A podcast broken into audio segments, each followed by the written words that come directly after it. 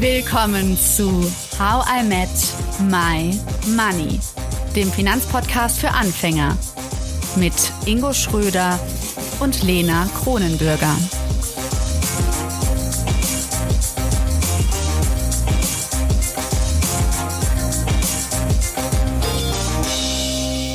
Hallo Ingo.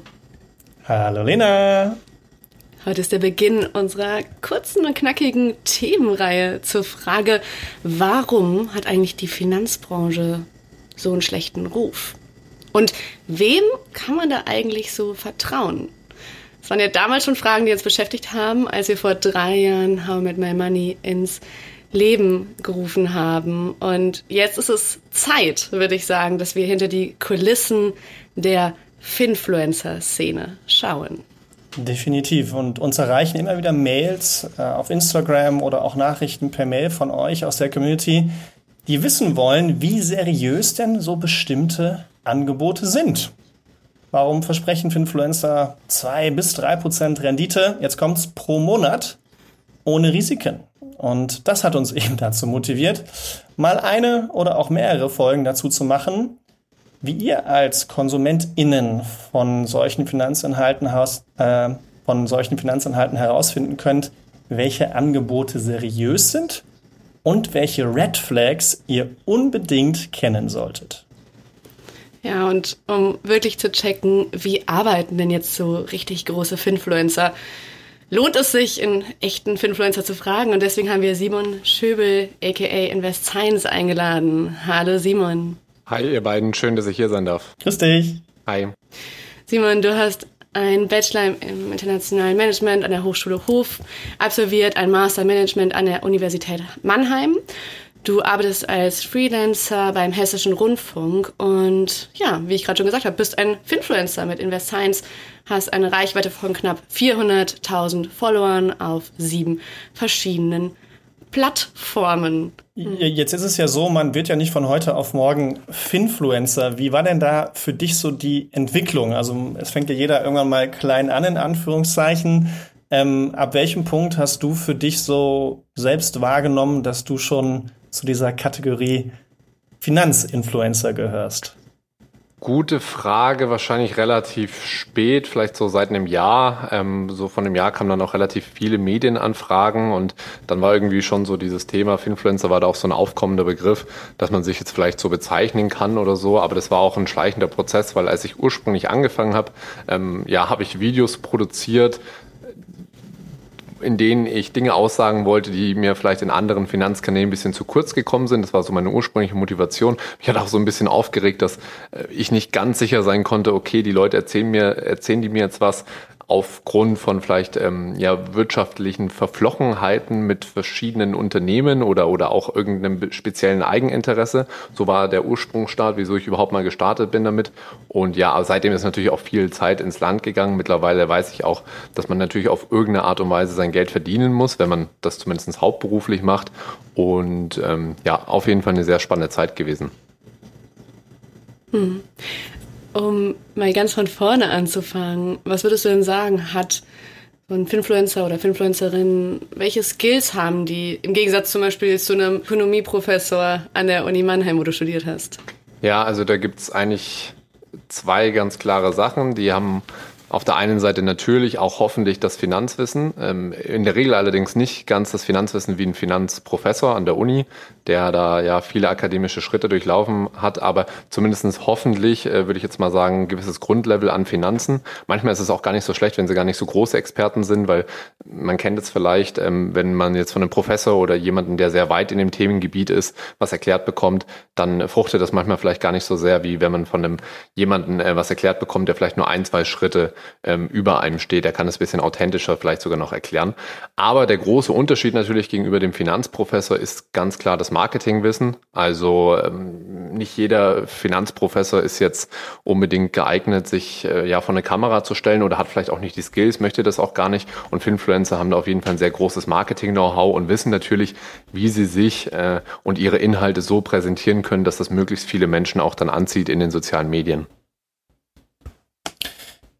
Jetzt hast du ja schon so ein bisschen über deine Entstehungsphase gesprochen und wir haben gerade über einen Professor gesprochen und du nennst dich ja Invest Science. Ich würde mal tippen, den Namen hast du ganz bewusst gewählt, Science, zumindest auch, äh, wenn man deine Inhalte so wahrnimmt. Hm, was hat dir vorher gefehlt bei den Inhalten, die du wahrgenommen hast, warum du dich dann speziell für diesen Namen und auch für die dann doch immer sehr entertainenden, aber trotzdem immer sehr fachlich informierten Inhalte gebracht hat. Was, was hat dich da so motiviert an der Stelle? Das freut mich schon mal, dass das rauskommt, dass die immer noch auch fachlich orientiert sind, weil es ist natürlich schon ein langer Weg, den ich da begonnen habe, mit am Anfang sehr, sehr detailreichen, sehr, ja, auch wissenschaftlich getriebenen Finanzvideos auf YouTube. Wenn man so sich diese ersten Videos anschaut, da saß ich schon mal im ersten YouTube-Video eine komplette Woche. Das ging auch, also mit wirklich allem drum und dran, auch Videoschnitt, Recherche und was weiß ich. Also, äh, und habe dafür ja auch keinen Cent verdient. Also das war wirklich eine sehr, ja, interessante Zeit. Gut, dass ich da ähm, dann irgendwie auch intrinsisch motiviert ähm, äh, war, genug äh, dann da auch dran zu bleiben. Aber das war ja ursprünglich so auch der Weg, den ich äh, gegangen bin. Also versuchen, Finanzen mit dieser Prise Wissenschaft oder vielleicht auch mit einer größeren Prise Wissenschaft so spannend erkenntlich darzustellen, dass es eigentlich relativ klar ist, wenn man zumindest am Aktienmarkt investiert, dass es da vielleicht ja ein paar Strategien gibt, die ja wissenschaftlich erprobt sind. Ich äh, führe auch jetzt immer in verschiedenen Formaten Interviews mit Professoren. Ich frage auch immer, kennen Sie Studien, die vielleicht äh, sagen, ja, okay, investieren Sie jetzt in diese drei Aktien oder investieren Sie nur in Dividendenaktien oder investieren Sie ähm, jetzt nur noch in Indien, aber die sagen mir immer, nein, das gibt's nicht. Sie müssen sehr breit diversifizieren, sie müssen weltweit und es gibt leider keine anderen Studien und das wollte ich einfach damals eben auch den Leuten mitgeben, weil es aus meiner Sicht ähm, ja auch gerade sehr prominente Kanäle, äh, sehr prominente Kanäle gibt, wo ganz, ganz viel über ganz bestimmte Einzelaktien geredet wird. Hm. Simon, ich finde es total spannend, weil du selbst schon so unterteilst in früher deine ersten Videos und heute so dein großes Finfluencer-Dasein. Was hat sich verändert? Genau, also ähm, vor allem hat sich verändert, dass ich natürlich jetzt sehr erfolgreich mit äh, Kurzvideos geworden bin und dieses Kurzvideo Game, nenne ich es jetzt mal, äh, völlig anders funktioniert vielleicht noch als YouTube-Videos. Ähm, die Aufmerksamkeitsspanne ist bei so Kurzvideos auch nochmal äh, kürzer. Ich habe mir gerade eben ersten Podcast angehört, da wurde gesagt, innerhalb der ersten 0,4 bis 1 Sekunde muss man eben catchen. Und wenn das nicht passiert durch verschiedene Mechanismen, da gibt es so kleine Tricks, äh, sage ich jetzt mal, möglichst plakativer Einstieg, dann äh, wird es relativ schwierig. Und das Zweite ist natürlich, innerhalb von so Kurzvideos hat man nicht ganz so viel Zeit. Da muss man ähm, dann sehr, sehr oft natürlich auch entweder mm, ja, sich sehr grob halten oder, das wäre dann vielleicht eben eher nachteilig, sehr definitiv sein. Leider ist die Welt halt nicht schwarz oder weiß, sondern hat viele Grautöne. Aber es gibt natürlich äh, vielleicht auch die Anreize, da sehr definitiv zu sagen, zum Beispiel, ähm, diese Anlageklasse ist definitiv die beste, ohne das vielleicht einzugrenzen. Also das könnte passieren, dass das äh, durchaus mal der Fall ist. Ich versuche das natürlich, soweit es geht, immer zu vermeiden.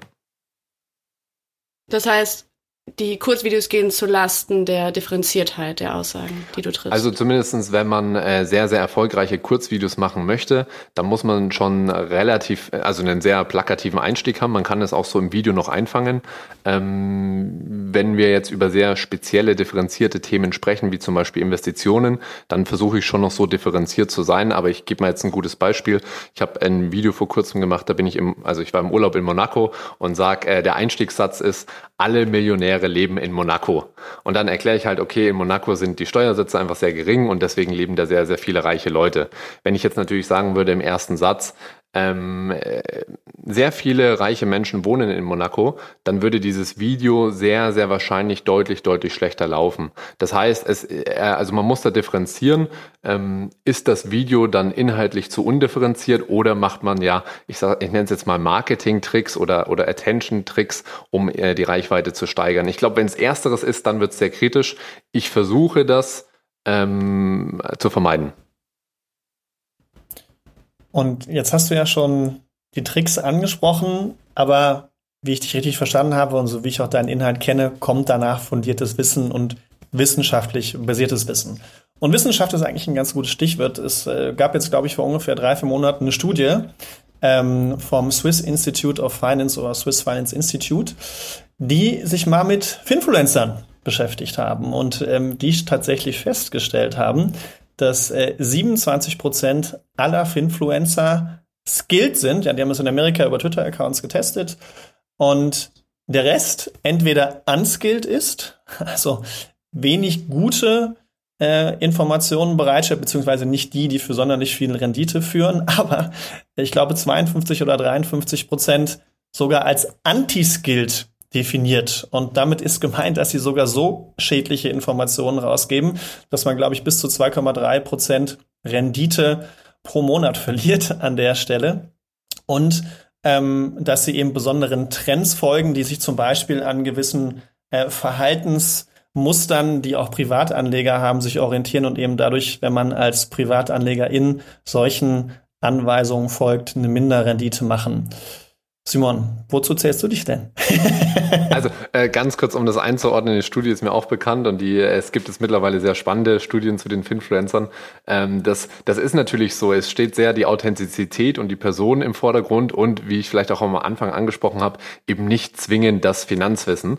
Und ähm, das ist natürlich dann schwierig für den einzelnen Nutzer auch zu identifizieren, ist diese Person in dem Feld kompetent, weil äh, Follower sind tatsächlich kein gutes Kriterium, um die Kompetenz einer Person in den den sozialen Medien zu bewerten. Das heißt, da muss man natürlich dann schon ein bisschen aufpassen oder sich ein bisschen genauer informieren. Und das nächste, was natürlich auch sein kann, ist, dass eine Person selber einen sogenannten Bias hat, und zwar ähm, zum Beispiel einen Overconfidence Bias. Die ist zum Beispiel mit Immobilien auf einem Weg sehr, sehr reich geworden und würde jetzt sagen, ja gut, ähm, ihr müsst jetzt auch alle Immobilien machen, weil das war jetzt mein Weg und ich habe das so gemacht, aber das hat halt nur aus verschiedenen Glücksumständen funktioniert. Dasselbe wäre ein abstrakteres oder ein krasseres Beispiel wäre, wenn jemand sagt, okay, investiert doch äh, äh, oder, oder spielt doch einfach Lotto. Ich bin jetzt Lotto-Millionär geworden, jetzt sollte jeder Lotto spielen, das ist eine super Sache. Da würde, da würde man ein bisschen eher erkennen, ja, okay, macht wahrscheinlich nicht so viel Sinn. Also es gibt natürlich schon viele Tipps in den äh, sozialen Medien, gerade zum Thema Finanzen, die nicht durch eine Redaktion gelaufen sind. Auch ich habe jetzt keine große Redaktion im Hintergrund.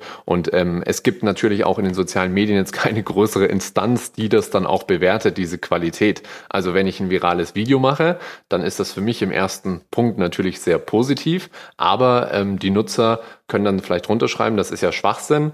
Aber es gibt jetzt keine Kontrollinstanz, die dann auch sagen würde, okay, Red Flag, äh, hier werden Fehlinformationen jetzt wirklich äh, ja, der Community mitgeteilt. Ich fände es total spannend, im, weiteren Verlauf jetzt mal über so Geschäftsmodelle zu quatschen mit dir, Simon. Mm, weil das ist, glaube ich, etwas, was vielen Konsumentinnen und Konsumenten gar nicht so bewusst ist, mir auch nicht. Also wie verdienen eigentlich die ganzen Menschen auf TikTok, Insta Geld? Damit, dass sie zum Beispiel Finanzwissen vermitteln. Mm, ihr wisst es schon, unsere HIM-HörerInnen, ich werde von MyWeg bezahlt, das ist Ingos Firma, dafür, dass ich ja, das ganze Redaktionelle übernehme. Das heißt, ich kuratiere das Wissen, ich äh, suche die ExpertInnen aus nach bestem Wissen und Gewissen. Bin in dem Sinne komplett unabhängig, außer Ingo, ich würde sagen, die Einschränkung ist, ich sollte nicht gegen HonorarberaterInnen bashen. Ich glaube, das ist, äh, findest du das nicht so cool. Ansonsten bin ich sehr frei im Sinne von, es gibt einfach keine Limits für mich, wie ich an Themen rangehe, wie ich ExpertInnen raussuche. Und du hast eben das schöne Wort Kontrollinstanz genannt, Simon. Ja, da ist einfach nichts, was mich hindert, über etwas zu berichten. Wie ist das bei dir persönlich, Simon? Und vor allen Dingen würde mich interessieren, weil du ja wirklich den Blick hinter die Kulissen hast. Welche weiteren Geschäftsmodelle kennst du? Wie verdienen die Menschen ihr Geld? Und sind das immer noble Absichten? Weil wenn ich HIM-Inhalte mache, ist mein großer Wunsch, so differenziert wie möglich Wissen bereitzustellen und das auf eine leichtfüßige Weise mit Ingo zu vermitteln. Aber ist das bei allen so? Geht es wirklich ums pure Wissen oder geht es mehr um Geld? Ja, vielen Dank für die Frage. Sehr spannende Frage. Ich kann vielleicht mal erstmal mit mir anfangen. Ich habe vier verschiedene Geschäftsmodelle sozusagen. Ähm, als erstes bekomme ich äh, Geld von Werbepartnern. Das heißt, Unternehmen A oder B würde mich beauftragen und sagen, okay, Simon, mach doch mal ein Video und empfehle doch mal unsere Leistung. Das macht natürlich vor allem dann Sinn, wenn ich dieses Unternehmen beispielsweise auch selbst in verschiedenen Bereichen nutzen würde oder zumindestens das für meine Nutzer auch Sinn macht. Das heißt, niedrige Kosten, geringe Gebühren und ja, das quasi auch mit meinen Werten und Überzeugungen übereinstimmt. Aber man könnte rein theoretisch auch Werbung für was komplett Unpassendes machen, wenn theoretisch der Betrag stimmen würde. Ähm, das Zweite, was ich mache, ich berate verschiedene Finanzunternehmen, das mache ich auch nicht alleine, in verschiedenen Social-Media-Fragestellungen. Im Endeffekt kann man sich das so wie eine Marketingagentur am Ende des Tages vorstellen. Und ich habe natürlich auch noch ja, Tätigkeiten als Speaker. Oh, also ich werde ab und zu mal als Referent oder, oder äh, Vortragsredner gebucht und habe auch noch äh, das Gehalt vom Hessischen Rundfunk als Journalist. Und dann gibt es natürlich noch viele verschiedene andere Modelle. Ähm, sehr, sehr viele haben ja noch dieses äh, sehr große Business der Affiliate-Links, wenn wir jetzt vielleicht uns eher an diese größeren Kanäle in Deutschland gerade auf YouTube äh, oder, oder mit größeren Webseiten, dass sie quasi eine Rückvergütung bekommen, wenn Leute über, äh, über, über diese Webseiten Produkte abschließen. Das ist auch ähm, weitestgehend transparent, aber auch solche Rankings können natürlich ähm, durchaus mal ja, intransparent zustande kommen, dass dann vielleicht auf eins eher was ist, was rein theoretisch vielleicht doch nur auf Platz drei wäre, wenn da kein Geld geflossen wäre. Und dann gibt es natürlich ein sehr, sehr lukratives Business, das wäre das Coaching-Business. Also ich sage jetzt zu meinen Followern, ja gut, ähm, ich kann euch jetzt beibringen, wie ihr super schnell an der Börse investiert und, und wie ihr das super macht und verlangen dann dafür ein paar tausend Euro. Also ich habe es mal ausgerechnet, das ist natürlich ein enorm lukratives Business, aus meiner Sicht allerdings auch nicht der richtige Weg, kann ich auch äh, erläutern, äh, wieso ich nicht denke, dass das der richtige Weg ist. Ähm, und ja, also das sind so grob eigentlich die Geschäftsmodelle, wo ich sagen würde, das sind die Möglichkeiten, die man als Influencer hat, um das zu monetarisieren, neben natürlich diesen Einnahmen von den Plattformen, die aber gerade auf TikTok und Insta nur sehr, sehr gering sind. Ich bekomme, weil ich in der Branche selbst tätig bin, äh, vielen Leuten wie dir auch folge, wir auch selbst Inhalte machen, sehr, sehr häufig Werbung von irgendwelchen Coachings, die du gerade angesprochen hast, von Leuten, die zumindest keine BaFin-Zertifizierung haben, deren Profession kann ich nicht immer wirklich überprüfen.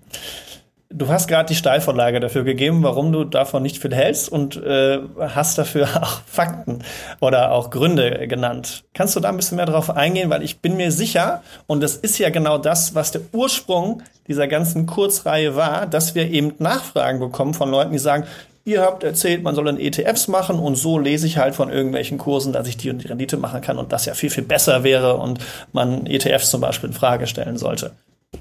Was hältst du von solchen Angeboten? Ja, also zu diesen konkreten Angeboten würde ich natürlich sagen, äh, sehr stark Abstand nehmen, weil ähm, erhöhte Renditeversprechungen sind so die eine der größten Red Flags, also eine der größten, ja, ähm, Abschreckungen, die man unter, die man eigentlich bekommen kann, wenn man sich mit diesem Thema beschäftigt. Also jeder, der jetzt äh, verlässlich sagt, äh, mehr als sieben bis acht Prozent äh, jährlich auf das eingesetzte Kapital, jetzt ohne Kapitalhebel von Immobilien jetzt mal zu sprechen, ähm, ist natürlich sehr, sehr unrealistisch und das sind auch nur die Bruttorenditen. Also wenn wir uns die Nettorenditen anschauen, landen wir doch am Ende vielleicht eher bei drei, vier, fünf Prozent. Das ist das eine. Und auf der anderen Seite, also für mich persönlich, ähm, ich möchte einfach mein Finanzwissen mit möglichst vielen Menschen teilen und ich möchte jetzt nicht auch, und da habe ich eben die Befürchtung davor und jeder, der in sozialen Medien eben unterwegs ist, der weiß, sobald du eine gewisse Community hast, ähm, hast du auch einen gewissen Anteil an Fans, auch Leuten, die dir sehr, sehr eng folgen und auch vertrauen, die sehr viele Videos kommentieren und die dich wirklich über eine längere Zeit verfolgen. Ähm, ich mache es jetzt ja auch schon seit knapp dreieinhalb Jahren und da sind schon auch noch Follower der ersten Stunde oder zumindest ziemlich vom Anfang dabei. Und ich bin mir relativ sicher, sehr, sehr viele von denen würden auch ein teures Coaching buchen. Aber es ist aus meiner Sicht ja ein Ausnutzen auch so dieses dieses Gefälles, dass die Leute dir auch einfach vertrauen und aus meiner Sicht ähm, ist das Ganze mit diesem Coaching, das ist nicht nur aus meiner Sicht, das ist eigentlich auch relativ logisch. Es gibt zwei Arten von Lernen, einmal das implizite Lernen und einmal das explizite Lernen. Und dieses implizite Lernen, also Lernen im Prozess, das ist ein enormer, starker Lernprozess, der auch mal mit ja, ähm, Fehlern äh, vorhanden ist. Die können eben auch mit kleinen Geldbeträgen passieren, wenn man sich einfach selbst mit der Börse beschäftigt oder mit dem Investieren.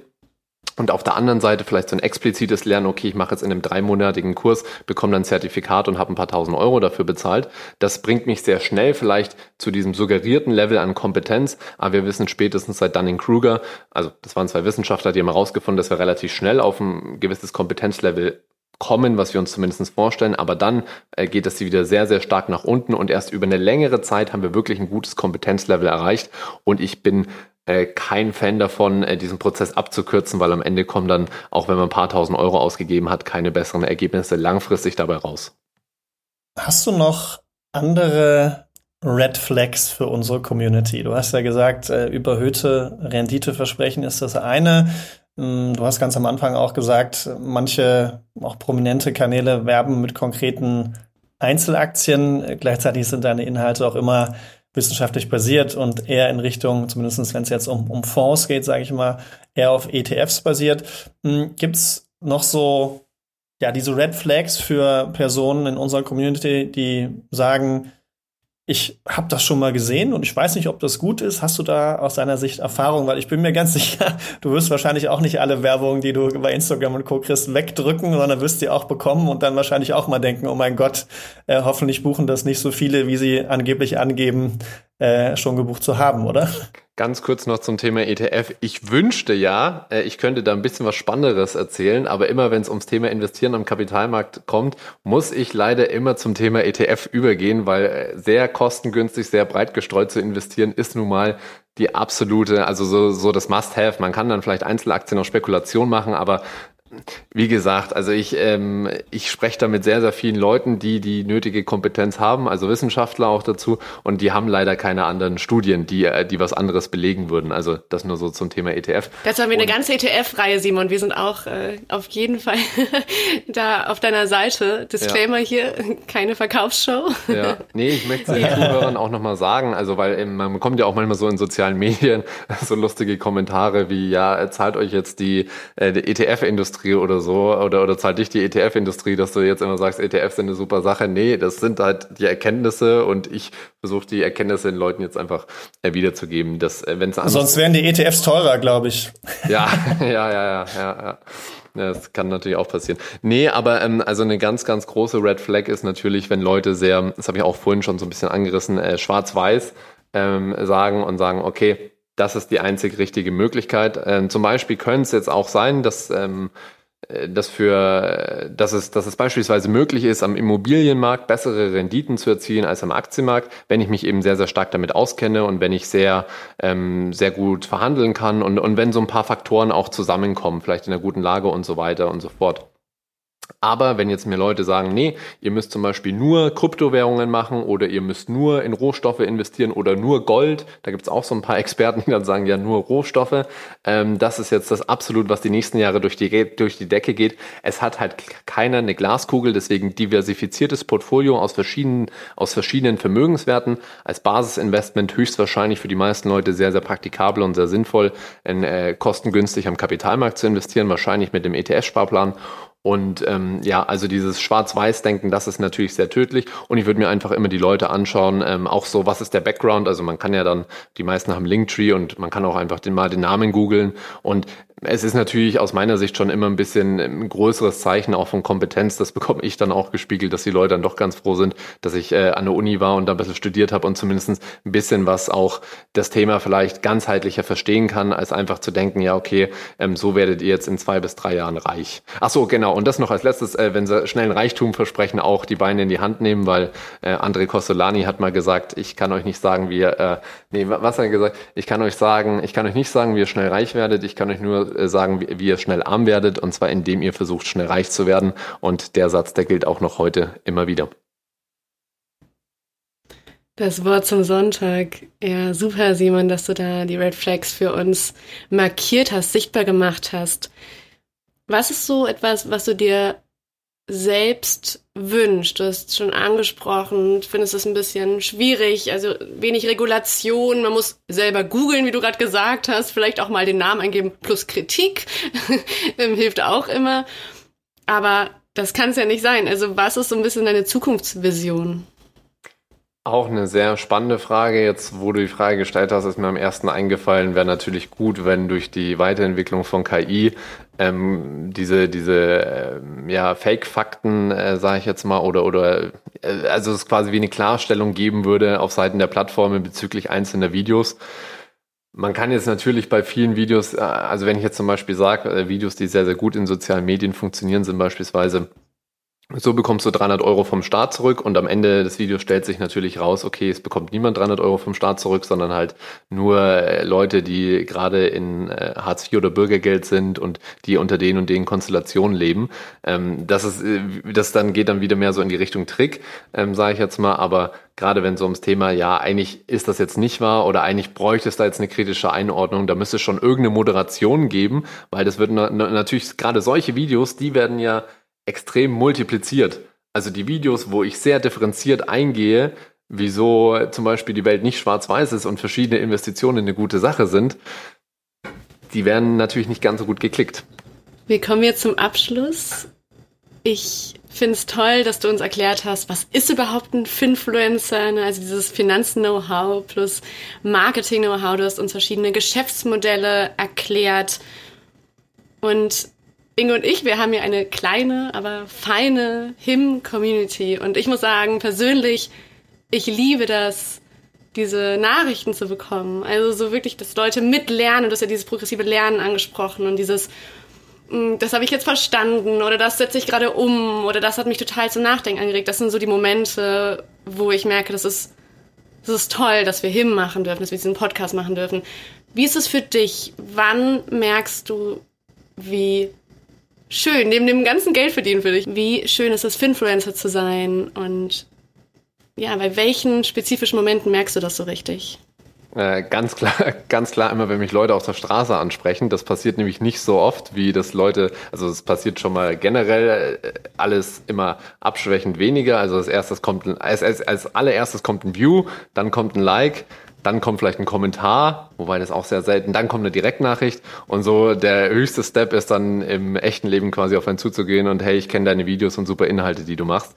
Ähm, das freut mich natürlich immer sehr, vor allem weil es natürlich auch abstrakt ist, wenn man paar tausend oder zehntausend oder hunderttausend Views auf Videos hat, dass das wirklich reale Leute ansehen und auch was verstehen, weil manchmal hat man ja das Gefühl, das ist ja auch so ein bisschen das Problem in den sozialen Medien, dass vor allem die Leute kommentieren, die vielleicht mal was zu nörgeln haben oder die das Video vielleicht nicht ganz verstanden haben und dann ähm, genau, das macht es äh, tatsächlich auch manchmal etwas schwierig, ähm, Feedback zu erhalten, weil man gerade bei diesen Kommentaren eben nicht weiß, ähm, liegt das jetzt an dem Video, also auch an dem Inhalt des Videos oder möchten die Leute einfach irgendeine Art von Frustration ähm, hier gerade ihren freien Lauf lassen. Also, wenn du mich äh, fragen würdest, auf jeden Fall, wenn ein Leute im echten Leben ansprechen. Ja, und äh, wenn mich mal wieder jemand sieht, ich freue mich wirklich sehr, das ist immer das Coolste. Sehr gut, Simon. Also ihr habt es gehört. Simon entgegensprinten. Ingo hatte mir letztens auch eine richtig süße Nachricht geschickt. Er war auf einer Party. Ingo, vielleicht willst du es selber mal erzählen. Wie ist das auch passiert? Ja, ja. Äh, ich war auf einer Party, kam von der Toilette wieder und vor mir stand einer und hat gerade der Toilettenfrau Geld gegeben und guckt mich an wie ein Auto. Guckt dann wieder so weg und ich dachte so, okay, kenne ich den jetzt irgendwo vom Fußball, vom Tennis oder und dann kam er zu mir und meinte so, ja, meine Freundin meinte, ich soll den Podcast von euch hören. Und ich komme auch noch zu euch zur Beratung.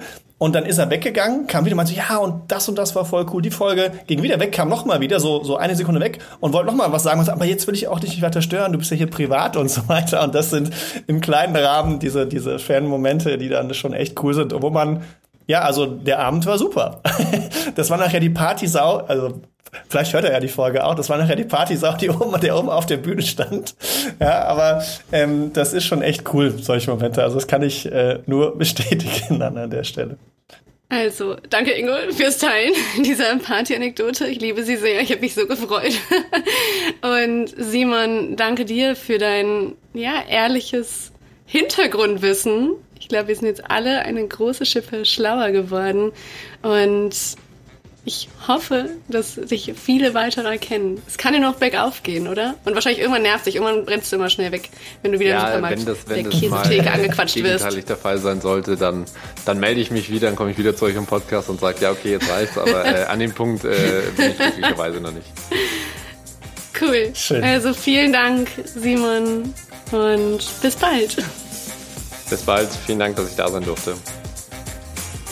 Danke dir auch. Ciao, ciao. Danke, dass du zugehört hast und toll, dass du ein Teil von How I Met My Money bist. Wir hoffen, dir hat diese Folge gefallen.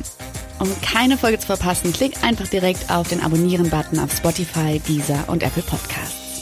Für weitere Tipps und Tricks und Informationen, damit du dein Geld und dich besser kennenlernst, folge uns auf Instagram, Twitter, Facebook und LinkedIn. Dort kannst du uns auch immer schreiben, falls du Fragen, Feedback oder Themenwünsche hast. How I Met My Money wird gesponsert von der Maiwerk Finanzakademie. Spannende Online-Kurse für deine finanzielle Zukunft zu ETFs, Immobilien und Altersvorsorge. Natürlich gibt's für dich Rabatt. Schau dafür einfach in die Show Notes. Bis zum nächsten Money Monday. Wir freuen uns schon.